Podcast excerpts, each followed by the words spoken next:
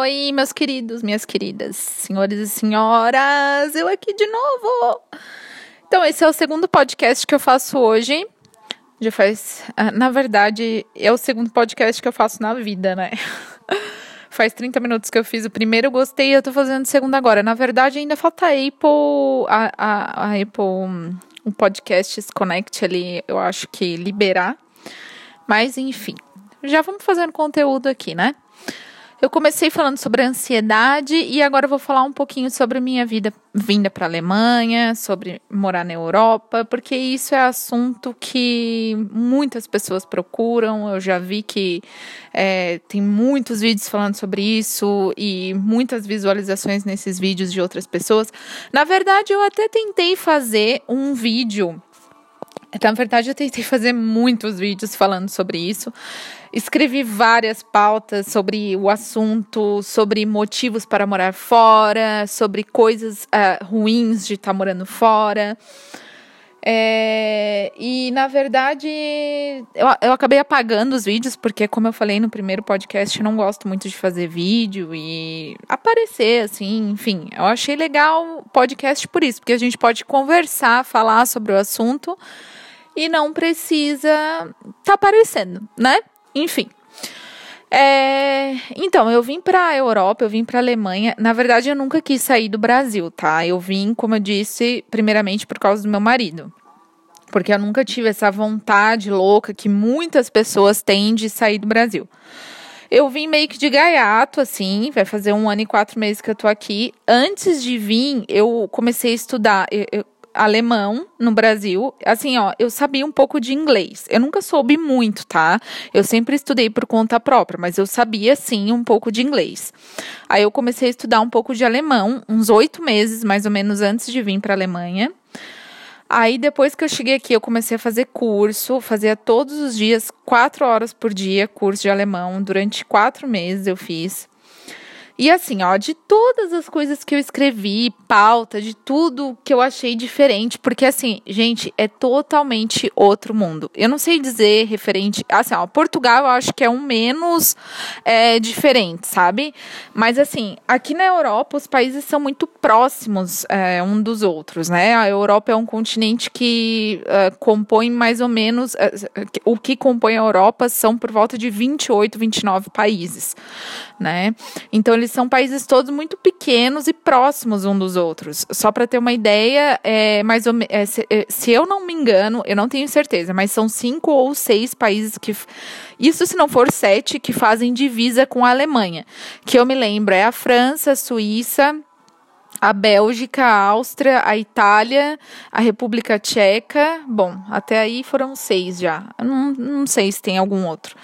Enfim, os países que eu visitei já foi a República Tcheca, a Áustria, a Bélgica, a Itália, a Espanha, a Holanda.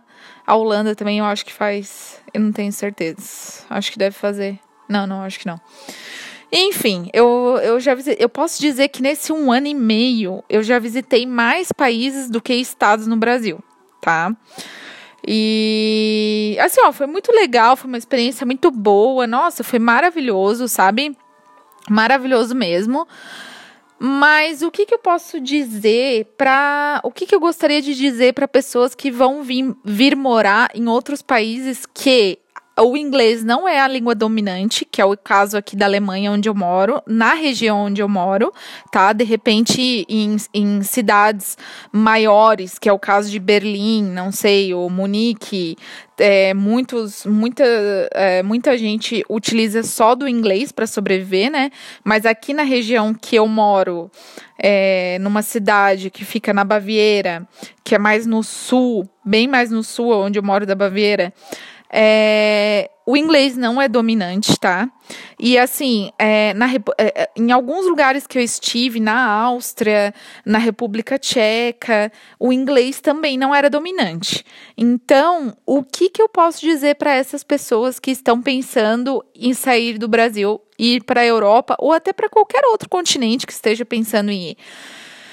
Pesquise referente à língua Gente, estude, estude, estude, estude a língua do local aonde você vai quer morar, onde você vai morar, onde você vai trabalhar, enfim.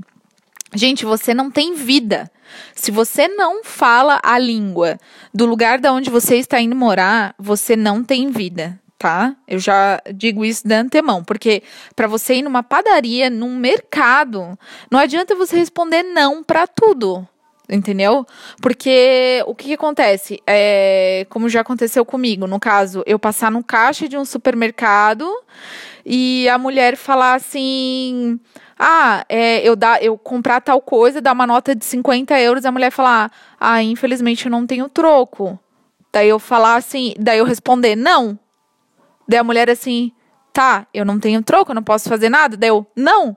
Tipo, eu não sabia o que, que, eu, o que, que a mulher tava falando, o que, que eu tava falando, a situação tava uma bosta, tipo, então não adianta, porque tem muita gente que fala, né, ah, fala não para tudo. É, era o caso, até o meu próprio o, companheiro falava isso, né? Só que assim, é muito complicado, gente, é muito complicado você, você precisa estudar a língua do, do país que você está pretendendo ir, sabe? É muito importante. Dentre todas as milhares de outras diversas coisas que a cultura, a comida, é, a gente está acostumado com tanta coisa no Brasil, sabe? E, e, e, é totalmente diferente, é um mundo diferente, as pessoas são diferentes, elas se comportam de maneiras diferentes, entendeu? Então, assim, a língua é o básico para você poder se, se reintegrar, se para você poder é, se como é que eu posso dizer? É, se infiltrar nesse, nesses caminhos, nesse, nessa rotina que as pessoas levam aqui e conseguir se manter um pouco é, equilibrado, porque a gente desequilibra totalmente, né? É, é, totalmente fora da rotina e de toda a nossa crença e o que foi vivido no, no Brasil. Enfim. É, o que eu poderia, o que eu poderia estar tá falando e dando de opinião é isso, é o que para mim é o que mais contou e é o que eu acho mais importante. É, hoje teve uma. É, vai fazer um ano e quatro meses, então teve um tempo que eu estava aqui que eu tive que parar um pouco de estudar, porque a cabeça também ela, ela pesa, né? Chega uma hora que é muita ansiedade, a gente fica muito nervoso. Você vê que a coisa não está fluindo, que você está ali quatro, cinco horas por dia estudando, que você sai, tenta ter uma conversa com uma pessoa e entra é, num, em algum assunto em que você não, não, não teve ainda é, é, estudo, conhecimento, e aquilo ali acaba te desestruturando de tudo que você aprendeu até ali, você começa a ficar frustrado, a ficar ansioso, a perder um pouco a esperança, pensa que, meu Deus do céu, eu nunca vou conseguir. Isso é super normal. Eu conversei com pessoas aqui que estão há 10, a 15 anos morando fora do Brasil, e até pessoas com a, com a própria língua inglesa, que é uma língua muito mais fácil. Eu acho que a, a, o inglês é a língua mais fácil do mundo, por isso que é a língua utilizada é, mundialmente, né? E mesmo assim, é, tem muitos brasileiros que, morando há 15 anos é, fora, utilizando da língua inglesa e, nossa, fulano falou tal expressão e eu não sei o que, que significa. Muitas vezes sabe o que está sendo é, o significado no contexto né, da, da, da frase, da, da situação, mas não sabe a tradução em si. E isso acontece, gente. Acontece, a gente é obrigada a aprender a viver com isso, né? Para quem mora, vai, quem vai morar fora do, do país. E, e isso traz muita ansiedade para nossa vida. Então, o certo é a gente sempre procurar manter um equilíbrio, uma rotina diária é, saudável para para não pirar, para não surtar porque realmente é, eu já soube de muitas histórias aqui, apesar de eu não ter muito contato com brasileiros aqui na região onde eu moro. Nem, nem fora do Brasil também, mas é, é barra pesada mesmo. Se você não mantém uma rotina saudável, se você não procura é, exercitar a sua mente é, com positividade, com energias boas, é, cercar você de pessoas agradáveis, tentar manter pensamentos otimistas. Se você não tiver toda essa, essa gama de, de coisas boas te cercando, com certeza vai ser muito difícil a tua é, imigração, tá? Então era isso, já tá 10 minutos esse podcast, já tá um pouquinho grande e é isso aí, até o próximo.